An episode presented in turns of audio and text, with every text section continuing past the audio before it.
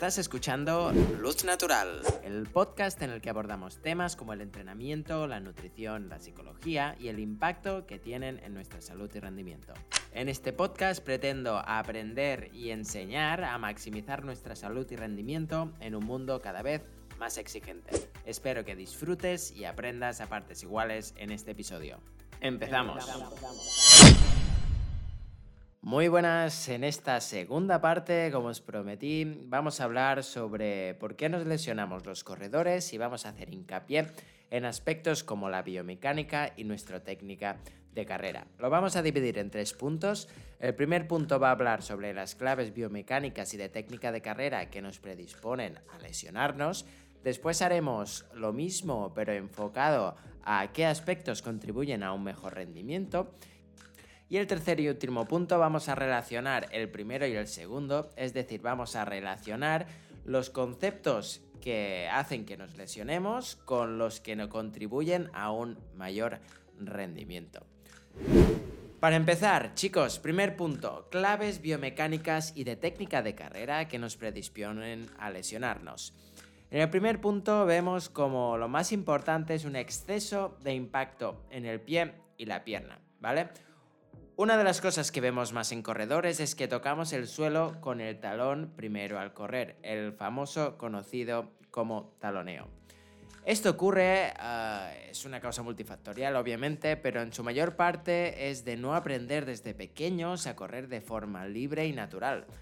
Encerramos nuestros pies en zapatillas muy altas y amortiguadas y con talones muy elevados que modifican nuestra biomecánica natural, así como nos desconectan del terreno y nuestras percepciones sobre él. Así empeoramos aspectos como nuestra propiocepción o nuestra inteligencia espacial. Vemos que muchos corredores con buena técnica, que después de algún tiempo de usar este tipo de calzado de forma continua, acaban recodificando su técnica de carrera en un apoyo más de talón, ¿vale? Y que esto suele desencadenar en lesiones. Si seguimos analizando qué puntos nos predisponen a lesionarnos, vemos que la falta de estabilidad en la cadera y el tronco es un punto muy a tener en cuenta. Si hablamos de la falta de estabilidad en la cadera, es decir, cuando vemos ese balanceo lateral de la cadera al correr, vemos que los músculos encargados de estabilizar esa propia cadera no lo hacen y se produce una caída de la misma en cada paso. Esto empeora nuestra técnica y sobrecarga otras zonas para compensar esa disfunción. Esto puede desencadenar en sobrecargas en las zonas encargadas de compensar esa disfunción que pueden evolucionar posteriormente hacia lesiones e incluso cronificar ciertas dolencias si no le damos solución. Además de este balanceo lateral de la cadera debido a una debilidad en los músculos que lo estabilizan, también vemos que existen corredores que llevan una rotación excesiva del tronco. Y la rotación en sí no es negativa, pero sí que una rotación excesiva suele ser síntoma de debilidad en esa zona. Y para que lo veáis de una forma gráfica, es como una serie de disfunciones en cadena. Si nuestro tronco no ejerce esas fuerzas antirrotacionales y estabilizan la zona del tren superior, esa carga bajará a la cadera. Como hemos dicho antes, si los músculos que estabilizan la cadera tampoco hacen su función, seguimos bajando y esa tensión, esa carga se acumulará en los músculos encargados eh, de hacer el gesto en el tren inferior. Si además por fatiga estos colapsan o bien no realizan bien su función, esta carga pasará a las articulaciones como el tobillo, la rodilla y la cadera, que serán las encargadas en ese caso de asumir el peso total de los impactos y sus consecuencias a nivel lesivo.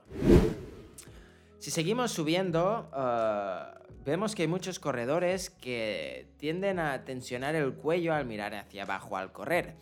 Si tenemos excesiva inclinación hacia adelante y corremos con una ligera flexión dorsal o lumbar, es decir, como una ligera chepa, podemos forzarnos a llevar la cabeza baja mirando hacia el suelo.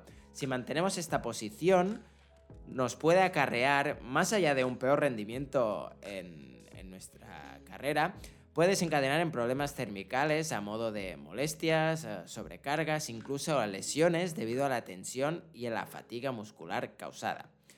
Indirectamente este gesto comprime la caja torácica y nos dificulta realmente la parte de inhalación de nuestra respiración. Esto va a disminuir, por supuesto, el aporte de oxígeno y sus múltiples efectos negativos en el rendimiento del corredor. Si seguimos en esa, zona, vemos como muchos corredores también tienden a elevar los hombros al correr y adoptar una posición más rígida. Esta elevación de los hombros a nivel nervioso suele ser un acto involuntario a modo de protección contra un estresor al que hacer frente, como puede ser en este caso un exceso de tensión en la zona o eh, simplemente niveles altos de estrés o cortisol o una respuesta a un exceso de fatiga, ¿vale? Como siempre, todo es multifactorial. Este punto se suele trabajar a través de la respiración eh, para conseguir ese denominado estado de flow o estado de flujo en el que conseguimos relajar nuestro gesto de carrera. Relajar el gesto no significa correr lento o hacerlo de forma eh, menos intensa. Podemos correr rápido y hacerlo de forma relajada. De hecho, cuando vemos a algunos atletas de élite correr a ritmos eh, que ni en sueños podemos alcanzar los corredores populares, parece que no vayan tan rápido, porque de hecho lo hacen de una forma muy fluida y muy relajada. Cuando vemos a alguien hacer esto, estamos viendo cómo es capaz de realizar intensidades altas, pero con ese estado de flujo o ese estado de relajación.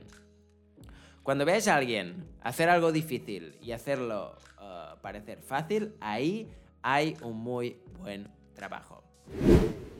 Además de estos puntos, debido a nuestra técnica de carrera, nuestra inclinación al correr o simplemente nuestro puesto de trabajo, um, vemos como muchos corredores tienen una falta de flexibilidad en la zona lumbar.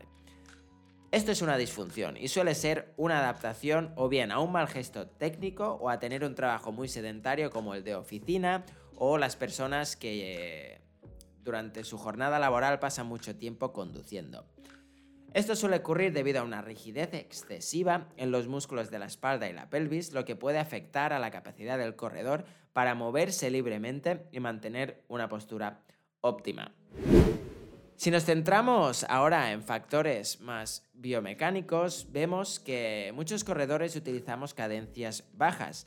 Esta mala praxis suele ocurrir cuando usamos calzado, como hemos dicho antes, muy amortiguado y con talones altos, debido a que esto nos permite alargar la zancada y aterrizar de talón aunque el punto de impacto no sea óptimo. Las cadencias bajas suelen desencadenar en angulaciones subóptimas en la fase de apoyo que contribuyen en gran medida en las lesiones de rodilla del corredor, que son prácticamente el 50% de las lesiones que tienen los corredores.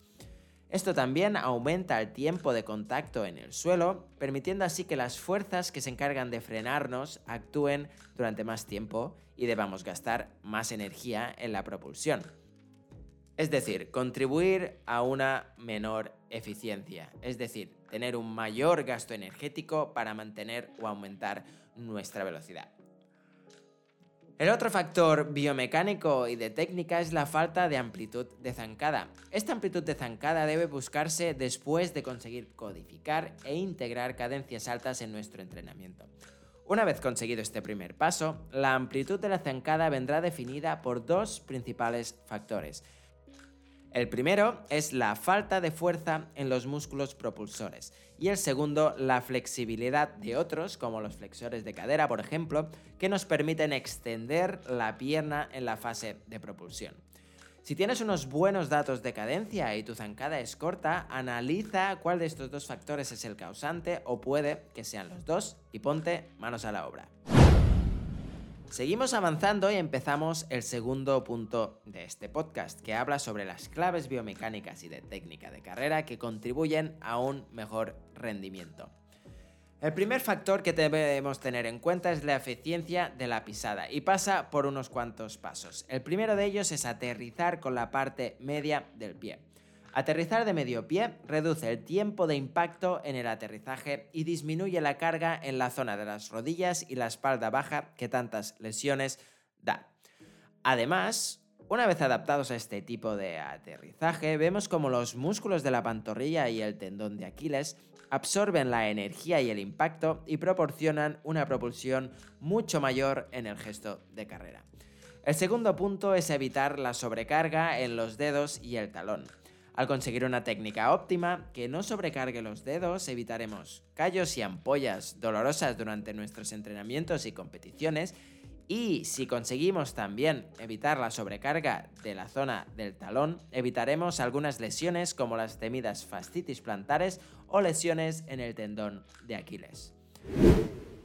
Pasando a la zona de la cadera y del tronco, sabemos que mantener la cadera estable al correr nos permitirá sujetar bien las fuerzas que se ejercen al correr. Es decir, que el peso del tren superior y las fuerzas antirrotacionales que haga la cadera nos permitirá liberar las piernas de esa carga y por tanto estas se podrán enfocar en dedicar más energía en propulsarnos más rápido o más lejos. De esta misma forma, al igual que el punto anterior, si el tronco consigue estabilizar bien el tren superior y ejercer bien las fuerzas antirrotación y liberar carga de las cadenas inferiores, permitiremos a los músculos implicados directamente en el gesto de propulsión usar esa energía para su principal función. Así que en resumen de este punto, si cada uno hace su trabajo, nadie tiene que compensar y todo funciona correctamente. Desde el momento que alguien no ejerce su función, se rompe este equilibrio y es donde aparecen aspectos negativos. En el siguiente subapartado hablaremos sobre la relajación en el cuello y los hombros y de cómo mantener la cabeza erguida y el cuello relajado. Esto se consigue corriendo ligeramente inclinados hacia adelante respecto a nuestro eje vertical, pero sin sobrepasar más o menos unos 5 grados para evitar el tipo de patrones que hemos dicho que predisponen a lesiones de cervicales. Esta ligera inclinación, junto con una mirada al frente y lejana, y un estado de flujo contribuirá en una mejor técnica de carrera y por tanto a una mayor eficiencia y experiencia positiva en el gesto de correr. El segundo punto de este subapartado es evitar la elevación de los hombros al correr. Como hablamos en este apartado anterior, saber disociar la carga muscular con la tensión nos permitirá correr a cualquier intensidad y hacerlo de forma relajada, independientemente del grado de estrés derivado de la propia intensidad. Es decir, si estamos corriendo un 5 km a bloque a toda intensidad y vemos que eh, llevamos el pulso por las nubes, pero no somos capaces de hacerlo de forma relajada, haciendo referencia a ese estado de flujo, malgastaremos energía en tensionar ciertos músculos y nuestra experiencia será más negativa. Por el contrario, si conseguimos llegar a esas altas intensidades, a esos pulsos altos, pero manteniendo ese estado de flujo, esa zona más relajada uh, a nivel de cuello o a nivel cervical y a nivel de hombros, conseguiremos tener una mayor eficiencia energética y, como hemos dicho antes, enfocarnos en desplazarnos lo más rápido y lo más lejos posible. Y en el último subapartado de este punto hablaremos sobre la flexibilidad y el rango de movimiento adecuados, que son los puntos en los que la mayoría de corredores más nos cuesta trabajar. El primero es mantener la zona lumbar flexible y sin tensión. Y aunque este punto es mucho más complejo de lo que parece, primero deberíamos analizar de forma individual a qué se debe esa rigidez y disfunción lumbar. Una vez tenemos esta información, ya podemos pautar un tratamiento o un seguimiento para mejorar este factor. Por lo tanto, si eres de los que tiene problemas de este tipo, te recomiendo que acudas a un buen fisioterapeuta, no solo para descargar eh, las zonas cargadas y hacer masajes, sino para ver el origen y la raíz de estas disfunciones. Pero algunos parches que funcionan para mejorar nuestra función y no son soluciones completas, es decir, no van a quitarte el dolor por completo, pero sí nos pueden aliviar de forma temporal, es realizar estiramientos a modo de descompresión y movilidad específicos para los músculos de la espalda y la pelvis. Siguiendo, deberíamos hablar sobre que debemos aumentar nuestra cadencia y ampliar la zancada sin forzarla. Como os he explicado innumerables uh, veces, tanto por redes como si sois clientes, veréis que soy muy pesado en esto, las cadencias óptimas se sitúan en torno a 180 pasos por minuto. Pero sí que es verdad que en la actualidad vemos como algunos de los mejores corredores del planeta llevan estas cadencias a rangos superiores y siguen mejorando sus tiempos y siguen mejorando su eficiencia y reduciendo el riesgo de lesión. Así que en mi experiencia la mejor manera de mejorar esta parte es en el orden siguiente. El primer punto es adquirir e integrar cadencias a 180 pasos por minuto aproximadamente. Como sabéis, esto podéis integrarlo a través de un metrónomo a 180 pasos por minuto o a 90 pasos y mirar solo los pasos que damos con una de las dos piernas, al igual que podemos utilizar canciones o listas de reproducción que tengan 180 bits por minuto o 90 bits por minuto. El segundo punto es aumentar nuestra amplitud de zancada, obviamente sin apoyos de talón, es decir, que nuestra amplitud venga definida por la fase posterior, es decir, lo que hacemos por detrás de nuestro eje vertical e intentar no alargar la zancada hacia adelante, sobre todo en el momento en el que entramos en contacto con el suelo. Una vez tenemos estos dos puntos, solo nos queda volver a empezar en el punto 1, pero esta vez con la amplitud de zancada más elevada. Así que el círculo es Así que el orden es el siguiente, tenemos un ritmo y debemos adaptarlo a 180 pasos por minuto. Una vez tenemos este ritmo adaptado a los 180 pasos por minuto, debemos buscar esa amplitud de zancada mayor. Una vez tenemos integrada esa amplitud de zancada mayor, debemos volver a codificar esa amplitud y codificar ese ritmo a 180 pasos por minuto y repetir este ciclo en bucle. Y para terminar, hablando de la relación entre estas claves biomecánicas y de técnica de carrera que predisponen a lesiones y contribuyen a un mejor rendimiento, podemos sacar varias conclusiones. La primera es que el exceso de impacto en angulaciones erróneas sobre el pie y la pierna puede predisponer a lesiones y reducir el rendimiento, mientras que la eficiencia en la pisada contribuye a un mejor rendimiento y reduce el riesgo de lesión. Segundo punto es que la falta de estabilidad de la cadera y el tronco lo que hace es sobrecargar más los músculos del tren inferior y nos predisponen más a lesiones y reducen nuestro rendimiento. Mientras que como hemos dicho que la estabilidad del tronco y la cadera funcionen correctamente, van a contribuir a que las piernas sean más eficientes y se enfoquen más en hacer el gesto de propulsión y por ende un mejor rendimiento y un menor riesgo de lesión. En el tercer punto hemos hablado sobre la tensión en el cuello y los hombros que nos puede predisponer a molestias y acarrear um, a un peor uh, bienestar, a una peor experiencia corriendo y por lo tanto a reducir nuestro rendimiento. Mientras que al contrario, si conseguimos relajar en el el cuello y los hombros si conseguimos adquirir ese estado de flujo, contribuiremos en un mayor rendimiento y en un menor riesgo de lesión. Siguiendo, en el cuarto punto vemos que la falta de flexibilidad y el rango de movimiento puede predisponer a lesiones y reducir el rendimiento, mientras que la flexibilidad y el rango de movimiento adecuados contribuyen a un mejor rendimiento y reduce el riesgo de lesión. Los dos últimos puntos los hemos um, expuesto siempre juntos, pero ahora los vamos a separar. Y el primero de ellos es el uso de cadencias bajas, nos puede llevar a una mayor tensión muscular y articular, por lo que el riesgo de lesión aumenta y el rendimiento disminuye. Al llevar cadencias altas seremos más eficientes al estar adaptado a ellas, obviamente, y esto contribuirá a una mayor y mejor técnica de carrera y por ende a un rendimiento superior.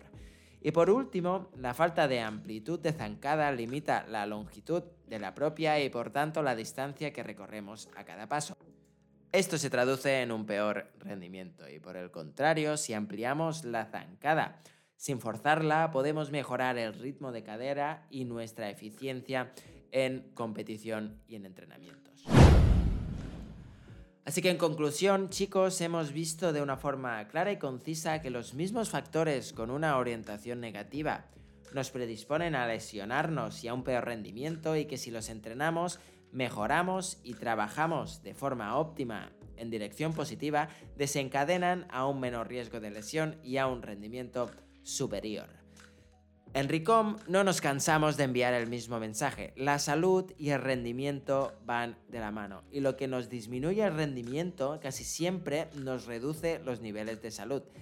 Y aspectos como mejorar nuestra técnica de carrera, nuestra nutrición o simplemente cuidar nuestra salud mental, así como contribuyen a un mejor rendimiento, también lo hacen en nuestra salud. Y para terminar, haremos un breve listado y un breve repaso sobre los puntos que debemos tener en cuenta si queremos lesionarnos menos y queremos rendir más. El primer punto es aterrizar con la parte media del pie y evitar apoyos de talón y apoyos de punta. El segundo punto es que debemos mejorar nuestra estabilidad de cadera y nuestra estabilidad de tronco para así evitar esa rotación excesiva del tronco y el balanceo lateral de nuestra cadera. Después sabemos que debemos mantener la cabeza erguida y el cuello relajado, intentando entrar en ese estado de flujo, y esto lo conseguimos a través de una ligera inclinación de menos de 5 grados respecto a nuestro eje vertical y buscando un punto al frente y lejano. Además de eso, debemos intentar relajar la zona de los hombros al correr, contribuyendo así, como hemos dicho antes en el último punto, también en ese estado de flujo.